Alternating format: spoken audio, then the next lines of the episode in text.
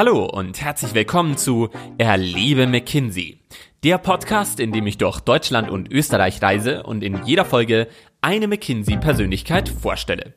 Mein Name ist Philipp und ich suche nach spannenden Geschichten aus der Firma, um sie euch zu erzählen. Heute spreche ich mit Dina in Wien. Sie ist Beraterin und 2012 bei McKinsey eingestiegen wie es ist, als Juristin bei McKinsey zu arbeiten und dass es auch möglich ist, in einem Teilzeitmodell mit Familie als Beraterin tätig zu sein, erfahrt ihr gleich. Nach einer kurzen Nachricht von Quentin. Bei McKinsey findet jeder seinen Platz. Egal welcher Erfahrungsgrad und welches Einstiegslevel. Du hast schon spannende Berufserfahrung gesammelt und bist nun bereit für den nächsten Schritt auf der Karriereleiter? Dann bewirb dich bei McKinsey als Experienced Professional und erlebe, was McKinsey anders macht. Beraterinnen und Berater aller Erfahrungsgrade und Hintergründe bringen bei uns ihr Können und ihre Ideen ein. Entscheide dich für eine neue Herausforderung und werde Teil unseres Teams, um Veränderungen zu gestalten. Ich würde mich freuen, wenn du dabei bist und wir uns bald kennenlernen. Mein Name ist Quentin und ich bin Recruiter im Kölner Büro. Erfahre mehr über unsere Einstiegsmöglichkeiten unter karriere.mckinsey.de. Hallo Dina. Schön, dass du mich ins Wiener Büro eingeladen hast hier. Hallo Philipp. Ich freue mich, dass du gekommen bist. Danke dir. Dina, vom Tellerwäscher zum Seniorberater. Deine erste Begegnung mit McKinsey hattest du schon damals in der Schule, habe ich gehört. Magst du mal erzählen, wie du uns eigentlich kennengelernt hast? Du plauderst gleich als erste Frage hier aus dem Nähkästchen. Natürlich.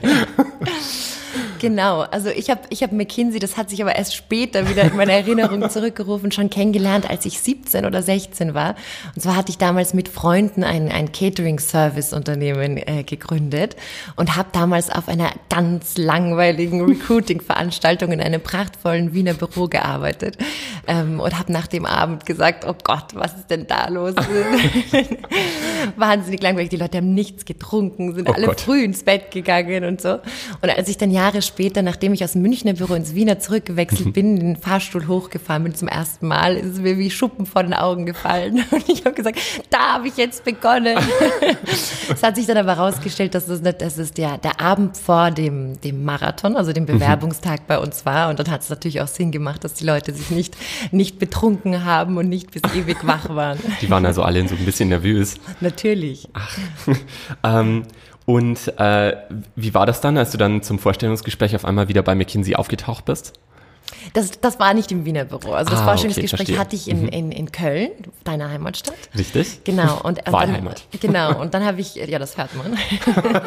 und dann habe ich ja in München begonnen und bin dann nach ein, eineinhalb Jahren nach Wien gewechselt. Mhm. Also war das dann, da, da war ich sozusagen schon gefangen. Da konnte ich keinen kein, kein Rückzug mehr machen aufgrund der langweiligen Recruiting-Veranstaltung von vor fünf Jahren.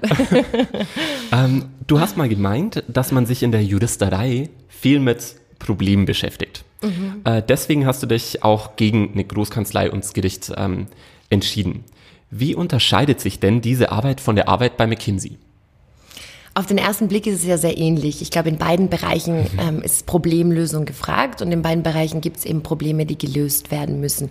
Mein Eindruck, also ich habe extrem gern Jura oder Jus, wie man hier in Wien sagt, studiert. Jus? Jus, ja. Jus Juris, das lateinische Wort. Ach. Ähm, es gibt überhaupt ein paar Unterschiede zwischen Deutsch und Österreichisch, aber darüber können wir später reden. Ja, bitte. ähm, genau, nein, ich habe es extrem gern studiert und habe es auch allen Vorurteilen mhm. zum Trotz als sehr kreativ empfunden. Ähm, in meinen, meiner Berufserfahrung dann aber sowohl in Rechtsabteilungen bei Banken oder Fonds als auch in, in Kanzleien oder beim Gericht habe ich immer das Gefühl gehabt, das Problem steht im Mittelpunkt. Also im mhm. Strafrecht offensichtlich hat man mit problematischen Menschen zu tun, die sozusagen problematische Handlungen mhm. tätigen beschäftigen und im Vertragsrecht auch sehr stark, weil da versucht man negatives Verhalten von Menschen vorherzusehen und dem im Vertrag vorzubeugen. Und im Gegensatz dazu habe ich immer beim, in der Unternehmensberatung das Gefühl gehabt, da steht zwar ein Problem am Anfang, das kann aber auch sehr positiv behaftet sein. Wie, wie kann ich irgendwie in den nächsten Jahren mich weiterentwickeln, mein mhm. Unternehmen vergrößern und wachsen? Und es ist dann mit der Lösung dieses Problems viel, man beschäftigt sich viel mehr mit der Lösung dieses Problems als mit dem Vorhersehen weiterer Probleme. Probleme. Wie viel hat denn deine Arbeit noch mit der klassischen juristischen Arbeit zu tun? Gar nichts. Also sozusagen inhaltlich gar nichts, weil ich berate keine Rechtsprobleme. Mhm. Ähm, aber in dem Way of Working ähm, würde ich sagen, gibt es sehr viele Parallelen und ist das Jurastudium oder Jurastudium mhm. auch wirklich nützlich, weil es, weil es weiterhin darum geht, Probleme zu strukturieren und analytisch über Fragestellungen nachzudenken. Und es ist nur vielleicht irgendwie, äh, man orientiert sich halt weniger an einem Gesetzestext mhm. und dafür mehr an, an sozusagen anderen Fällen und Erfahrungen von Kollegen mhm. und Referenzen in der Industrie und sowas. Aber es ist schon ein ähnliches Arbeiten. Das heißt, du beschäftigst dich quasi nicht den ganzen Tag mit juristischen Fragestellungen? Überhaupt nicht. Mhm. Und ähm, wie kannst du dann äh, deine ähm, Fähigkeiten als Juristin bei McKinsey einbringen? Ich glaube, ähm, genauso wie ich gerade gesagt habe, ich glaube, was, einem, was man im Jurastudium lernt, mhm. ist eben dieses analytische Denken und das Problem lösen. Und das sind zwei Fähigkeiten, die man definitiv hier, hier gebrauchen kann.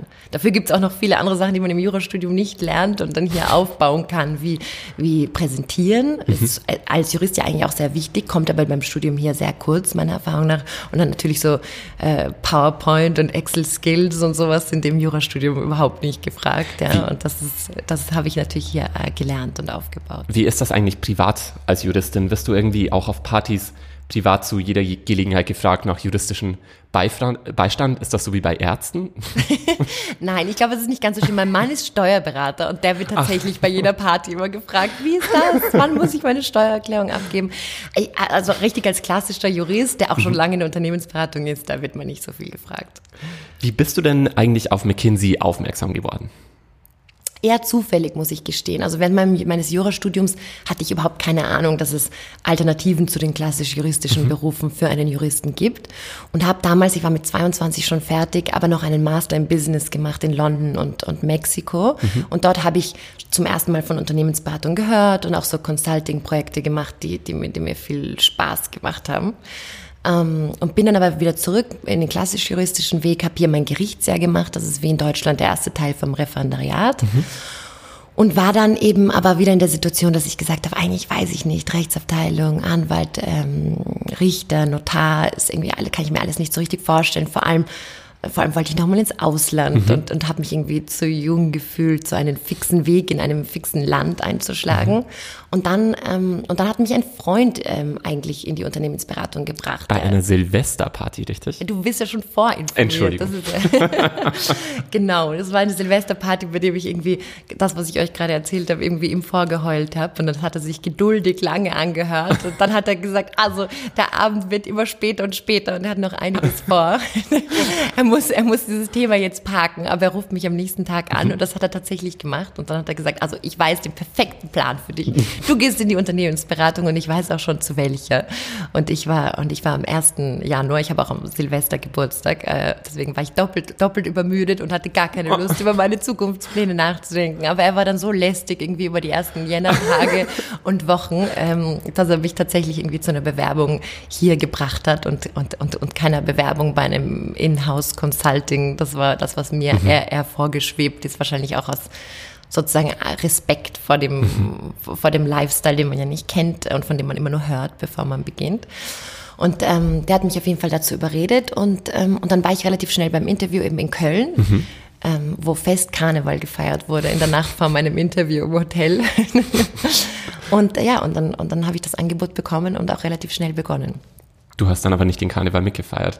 Du warst dann auch quasi langweilig am Abend Ja, genau so, genau so. Ich war genau ein genauso langweiliger Abendessensgast, wie ich da fünf Jahre vorher das in Wien erlebt hatte.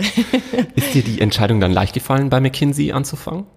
Ja, ich hatte das Gefühl, also ich, ich, ich habe ich hab nat natür mhm. natürlich, sage ich, aber ich habe schon noch mit ein paar anderen Beratungen gesprochen mhm. und hatte aber dann sehr schnell das Gefühl, dass ich hierher will, ähm, vor allem wegen den Kollegen, die ich kennengelernt hatte. Mhm. Also man trifft ja, man, man trifft ja seine Entscheidung immer nur auf Basis relativ weniger Informationen und bei mir war das Persönliche sehr wichtig. Mhm. Und die paar Berater, die ich ähm, hier getroffen hatte, ähm, sind mir einfach mehr gelegen als die Berater, die ich anderswo getroffen hatte. Deswegen war die Entscheidung äh, auch recht schnell. Und ich fand auch sehr sympathisch, sozusagen den ganzen Prozess am gleichen Tag Bescheid zu wissen ja. und so. Ich hatte keine Lust, da ewig herumzufackeln mit vielen Runden und zu buhlen um bessere Angebote. Ich, ich, ich, ich, ich bin so jemand, ich mag das ganz gerne, wenn das. Direkt am gleichen Tag genau. quasi. Du hast, du hast auch zwei Kinder und sagst selbst, dass die Zeit mit deinen Kindern zu verbringen auch dein größter dein größter Luxus ist. Du hast ein Teilzeitmodell bei mhm. uns in der Firma gefunden, mit dem du das auch gut vereinen kannst. Ähm, wie muss ich mir deine typische Arbeitswoche vorstellen? Also eine typische Arbeitswoche gibt's ja bei McKinsey nicht und in einem Teilzeitmodell glaube ich noch viel weniger. Aber das ist das Positive, ja. Also ich, ich muss sagen, als ich hier begonnen habe, habe ich noch gar nicht an Familie gedacht. Und als ich meinen Sohn dann erwartet habe, dachte ich auch nicht, dass das äh, so einfach wäre, das zu mhm. vereinen. Aber ähm, ich muss sagen, dass ich inzwischen davon überzeugt bin, dass Projektarbeit, egal wo, zum mhm. Beispiel in der Unternehmensberatung, ähm, essentiell ist, um es gut funktionieren zu lassen mit Kindern, weil es einen einfach noch viel mehr Flexibilität gibt. Ja, mhm. Kinder haben ja in der Regel irgendwie im Dezember relativ viel frei und in den Sommermonaten, ich habe die immer extrem schön in meiner Kindheit in Erinnerung, diese Monate tatsächlich frei zu haben. Und das kann man halt in der Projektarbeit viel, viel einfacher leben. Kannst du uns das mal erklären, wie, wie das zusammenhängt, Projektarbeit und McKinsey? Also genau, McKinsey mhm. ist ja eine Unternehmensberatung und, ähm, und basiert auf verschiedenen aneinandergereihten Beratungsprojekten mhm. von verschiedenen Dauern. Es gibt irgendwie ein paar Projekte, die nur ein paar Wochen dauern mhm. oder einige Monate. Jedenfalls äh, gibt es einem die Opportunität, solange man nicht sehr senior ist und mehrere Projekte nebenbei hat, in der Zeit zwischen Projekten freizunehmen. Mhm. Und das ist dann nicht wie in einem klassischen Industriejob, wo man irgendwie sehr viel vorarbeiten muss während dem mhm. Urlaub und dann sehr viel nacharbeiten. Ein, ein, ein, eine Phase zwischen Projekten ist tatsächlich eine Phase wie zwischen Jobs. Ja, da hat man tatsächlich frei. Und das ist, ähm, finde ich, sehr nützlich und schön mit Kindern. Und weil du gefragt hast nach meinem Teilzeitmodell, das ist sozusagen zweifach Teilzeit. Auf der einen mhm. Seite schaue ich, dass ich zwischen den Projekten Zeit frei bekomme. Und, ähm, und oft äh, ergibt sich das dann auch ganz günstig, weil Projekte tendenziell auch vor dem Sommer enden oder vor Weihnachten enden und so weiter. Und auf der anderen Seite versuche ich auch unter der Woche Teilzeit zu leben. Und das habe ich in der Vergangenheit immer sehr flexibel gemacht. Also mhm. ich habe immer in der Woche davor geschaut, ähm, wo steht unser Projekt, wie intensiv ist die Projektphase, wann braucht mich der Klient wirklich und habe dann sehr flexibel gehandhabt. Erstens, wie, wie viel bin ich da und an mhm. welchen Tagen bin ich da. Und wie oft bist du dann beim Klienten vor Ort? Also ich würde sagen zwischen zwei bis drei oder auch vier Tage die Woche. Ich muss sagen, in einer stressigen Woche war ich auch mal die ganze Woche da, aber Ziel, mein Ziel, ich habe immer zwischen 40 und 70 Prozent gearbeitet mhm. und das war manchmal ähm, zwei, zwei volle Tage und dann einen halben Tag von zu Hause oder vier halbe Tage. Ich würde sagen, das habe ich wirklich von Woche zu Woche und von Klient zu Klient unterschiedlich gemacht und von Team zu Team. Ja. Und du kannst dir da quasi auch Zeit für deine Familie schaffen. Ge genau, genau. Mhm ich, also ich habe das Gefühl, die Opportunitätskosten werden halt irgendwie mhm. noch höher, wenn man Familie hat und es mhm. tut einem noch, noch, noch leider, wenn man, wenn man Zeit dann verbringt im Büro, in der Arbeit beim Klienten, die dann nicht notwendig ist. Und für mich war der Schlüssel zum Erfolg, es halt sehr flexibel zu halten und dann wirklich nur die Zeiten da zu sein, die man wirklich gebraucht wird und, und den Rest zu Hause, weil, weil einem die Zeiten dann einfach irgendwie schade sind. Dann jetzt die Gretchenfrage an dich. Ja. Kann man beides haben? Erfülltes Arbeitsleben und erfülltes Familienleben? Ich glaube, man kann absolut, aber ähm, ich glaube auch, dass so wie unsere Gesellschaft heutzutage tickt, mhm. einfach sehr viel gepresst wird in die Zeit mhm. zwischen irgendwie Mitte 20 und Mitte 40. Und ich hoffe für die Zukunft, dass man da, ähm, dass man das einfach auch ein bisschen stretchen kann mit den, mit den, mit den längeren Arbeitszeiten, die uns ja wahrscheinlich auch bevorstehen, wenn man die Pensionsmodelle in, in Europa anschaut und versucht das auch so zu leben. Ich weiß, dass viele, also dass sozusagen die Frauen in den letzten Jahren ja sehr stark durch verschiedene Literatur und so angehalten wurden, ähm, Vollzeit zu arbeiten, weil alles andere kein fairer Deal ist. Mhm. Ich, ich empfinde das nicht so, weil, weil, weil ich empfinde, dass, dass diese Jahre, die so intensiv sind, mhm. ähm, man auch in allen Bereichen irgendwie versuchen muss zu leben und der, der, der Bereich, der für mich der ist, den ich nicht verschieben kann mhm. und nicht anhalten, ähm, ist der mit den Kindern. Ich habe das Gefühl, Karriere kann man auch äh, runterschrauben, unterbrechen, äh, einen Seitenweg mhm. einschlagen. Und das kann man mit Kindern nicht. Man kann Kinder natürlich mehr oder weniger outsourcen, mehr oder weniger ähm, Kinderbetreuung engagieren aber, aber dennoch sind die Kinder halt nur diese Jahre jung. Ja. Ich, kann, ich kann nicht mit, mit 16 nochmal meinem Kind sagen oder mit 26, mhm. es tut mir leid, dass wie ich klein war. Ich kann das sind jetzt, wichtige ich, Jahre. Ich, ich ja. weg war, als du Albträume hattest. Du kannst jetzt in mein Bett kommen. Das funktioniert halt nicht. Ja, das muss man sich sehr bewusst sein. Aber ich glaube, da muss mhm. auch jeder für sich rausfinden, was für ein Typ äh, Eltern man ist. Ich konnte mhm. mir gar nicht vorstellen, wie das sein wird, wenn ich Kinder habe und bin jetzt im, entgegen dem, was ich mir vorgestellt habe, eine Mami, die sehr ungern Dinge verpasst und umso höher habe ich auch den Anspruch, dass meine Arbeit wirklich gut und interessant ist und wertvoll, weil ich mich sonst, weil, weil, weil, weil, weil ich sonst einfach das Gefühl habe, ich, ich fehle zu stark zu Hause. Gar nicht meinen Kindern, sondern meine Kinder mir.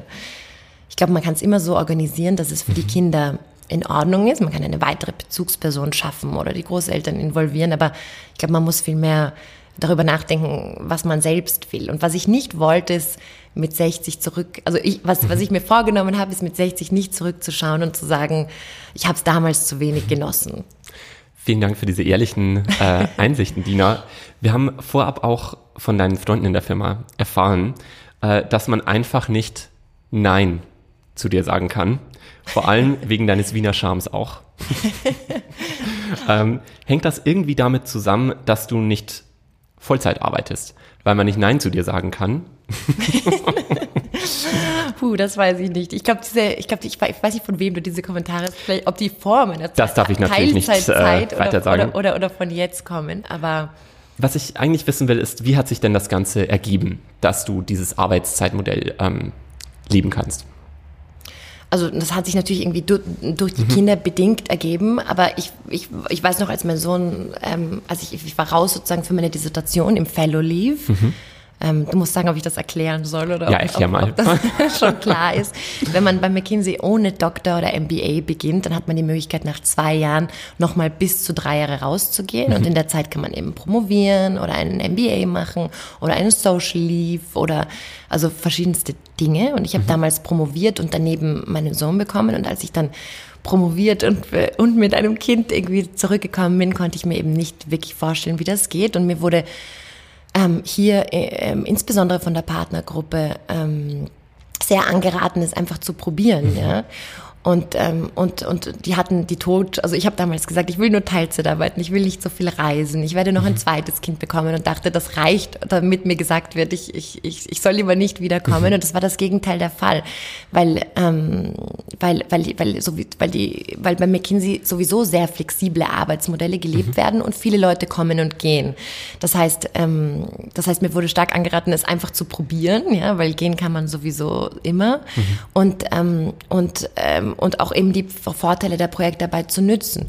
Und äh, die Herausforderung ist einerseits, es gibt noch, glaube ich, weil es nicht so viele Frauen gibt, die Teilzeitmodelle machen oder Männer, ähm, keine, keine vorgefertigten Modelle, wo man jetzt wählen kann, ich mache Modell A, B, C mit x Prozent.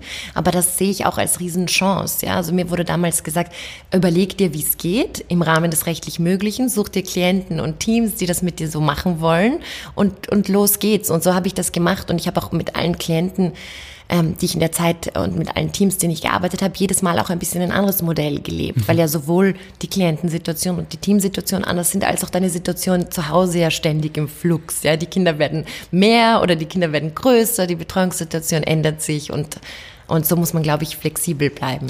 Du sprichst, ähm, du hast jetzt schon ein paar Mal auch das Thema Flexibilität angesprochen. Wenn man jetzt so an Beratung als Außenstehender denkt, ist jetzt vielleicht Flexibilität nicht unbedingt das Erste, was einen in den äh, Sinn kommt.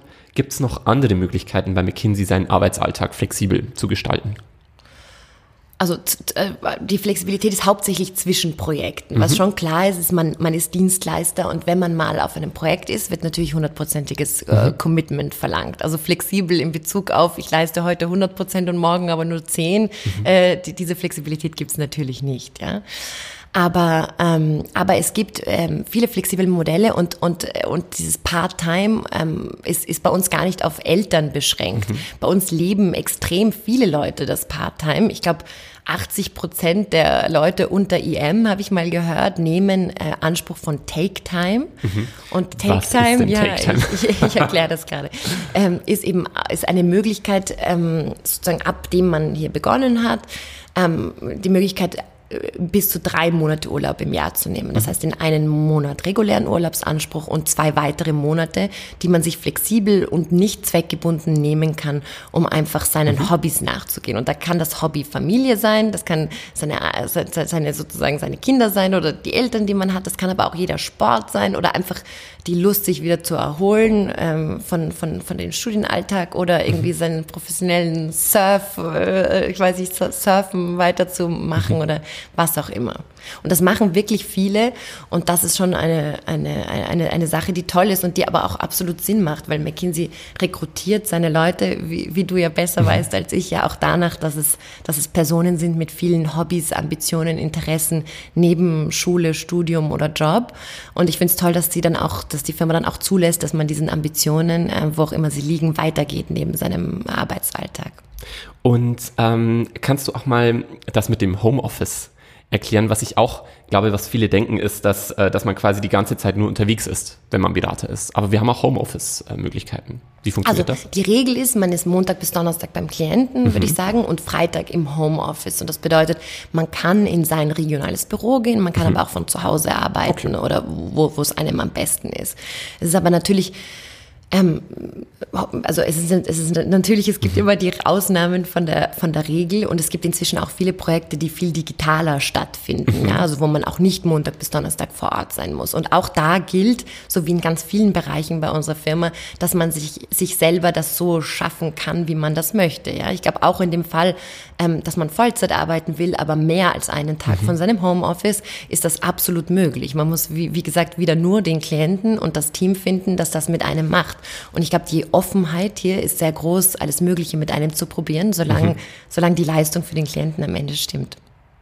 Ähm, auch so ähnlich ist der Podcast zustande gekommen. Eine kleine Randnotiz. Ähm. Erzähl mal, wie ist der Podcast zustande gekommen? Ja, ähm, kann ich mich ein bisschen ausruhen und du erzählst? Oh ja, die Idee war, ähm, dass wir ähm, äh, so ein Format auch den Leuten ähm, da draußen zur Verfügung stellen wollten, weil wir wissen, dass äh, ein Podcast natürlich aktuell auch sehr gefragt ist und das super interessant ist, uns auch anders zu erleben. Ähm, ich glaube, viele haben noch äh, Berührungsängste mit uns als Marke und so können wir auch äh, unsere Persönlichkeiten auch erlebbar machen. Yeah. Und das ist eigentlich die ganze Idee dahinter. Und das, glaube ich, kann man besser, wenn man ähm, auch mal ein längeres Interview führt und äh, zum Beispiel auch dir die Möglichkeit gibt, einfach äh, auch in Tiefe zu erzählen, was die Arbeit bei McKinsey ausmacht. Ja, ich freue mich sehr, dass ihr das probiert, weil ich glaube, das ist viel besser als in Schriftform und, und man nimmt sich viel eher die Zeit, auch sowas anzuhören und kriegt ein besseres Bild. Danke dir. Ähm, zurück zum Interview. Ja. Äh, du lebst ja hier in Wien und versuchst auch möglichst auf Studien hier in der Nähe zu kommen. Ja. Wie funktioniert das denn? Also kann man beim Verteilen auf Studien eine Präferenz angeben? Also man, man, man kann nicht nur eine Präferenz angeben, man muss sich aktiv selber um seine mhm. Studien bemühen. Es ist tatsächlich so, dass nur das erste Projekt, mhm. Studie sagen wir, aber du hast doch gesagt, keine Fachtermini, dass nur das erste Projekt zugeteilt wird, weil da einfach Rücksicht drauf genommen mhm. wird, ähm, wo passt man gut rein und mhm. welches Team hat auch die Möglichkeit, jetzt auf einen Neuanfänger irgendwie gut zu integrieren. Ähm, und danach muss man sich aktiv um seine Projekte bemühen nach seinen eigenen Präferenzen. Und das bedeutet, man muss überlegen, wo will man geografisch sein? Will man auf Projekten sein, die länger oder kürzer dauern? In großen Teams, in kleinen Teams? Welche mhm. Industrie interessiert einen? Welches Thema in der Beratung interessiert einen fachlich? Und auch mit wem will man gerne arbeiten? Ähm, eventuell hat man mit Leuten mhm. gearbeitet, mit denen man gerne wieder zusammenarbeiten will. Und so ergeben sich auch viele Projekte. Also man kann auch ausschließen, auf bestimmten Team nicht gestafft glaube ich, nennen wir das, äh, zu werden, richtig? Genau, man kann ausschließen, aber viel mehr äh, mhm. ist mein Rat und auch meine Erfahrung, ähm, schließt man nicht aus, sondern mhm. äh, bemüht sich selbst aktiv um etwas Neues. Mhm. Wartet gar nicht darauf, bis der Staffing-Prozess, wie du gerade gesagt hast, losgeht und einem eine Liste an Möglichkeiten geschickt wird, sondern kommt dem einfach zuvor und, ähm, und, und bemüht sich mhm. selber aktiv darum, das zu machen, was einen interessiert, indem man einfach auf die Partner der Firma zugeht, die sich mit den Themen beschäftigen oder in der Geografie tätig sind, die, die, die man machen möchte? Äh, ich habe ein Spiel mitgebracht, Dina. Ein Spiel? Ja.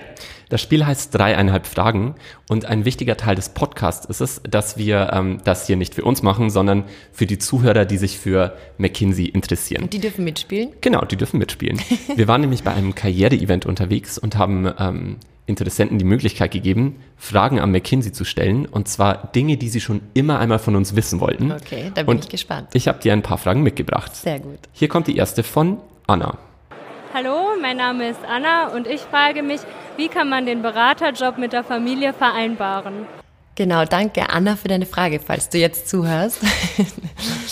Genau, ich habe ja schon ein bisschen davon erzählt. Also ähm, ich glaube generell ist es, ist es ein Riesenthema, wie man Job und Familie vereinbaren kann. Aber was es dazu braucht, ist, glaube ich, auf der einen Seite, auf der Familienseite eine gute Kinderbetreuung und auf der Arbeitsseite eine Arbeit, die einen wirklich interessiert und Spaß macht, damit die Regrets, nicht mhm. bei der mhm. Familie zu sein, nicht zu groß sind. Und generell ist, ist meiner Erfahrung nach, und das ist natürlich ähm, wie überall mit, mit Ups und Downs, ist, glaube ich, das Essentielle, um es möglich zu machen, ist, dass man mit sich selbst im, mhm. im Reinen ist und sich selber ähm, also weiß, was man will von seiner Karriere und von seiner Familie mhm. und, ähm, und dann auch dieses Ziel vielleicht immer wieder reviewt, aber in der Zeit dann auch nicht damit hadert, ja, dass man sich einfach immer wieder überlegt, was will ich, wie viel mhm. Zeit will ich mit meinen Kindern und meinem Mann verbringen, was sind da sozusagen Tätigkeiten, die mir wichtig sind, die ich auf keinen Fall verpassen will oder Entwicklungsschritte. Ähm, für, für mich sind das eben irgendwie so diese Sommerferien, die ich bei meinen Kindern mhm. sein will, zumindest zu einem Teil und sie nicht immer nur irgendwie verschicken mit den diversesten anderen Leuten ähm, oder, oder auch so, so Kleinigkeiten, sie ins Bett zu bringen oder, oder mit ihnen gemeinsam zu essen und, und, und so. Also ich glaube, zu definieren, was ist mir wichtig mit der Familie, was möchte ich da machen und was ist mir wichtig im Beruf, was, was, was will ich da erreichen und was will ich da nicht verpassen, ist, glaube ich, essentiell.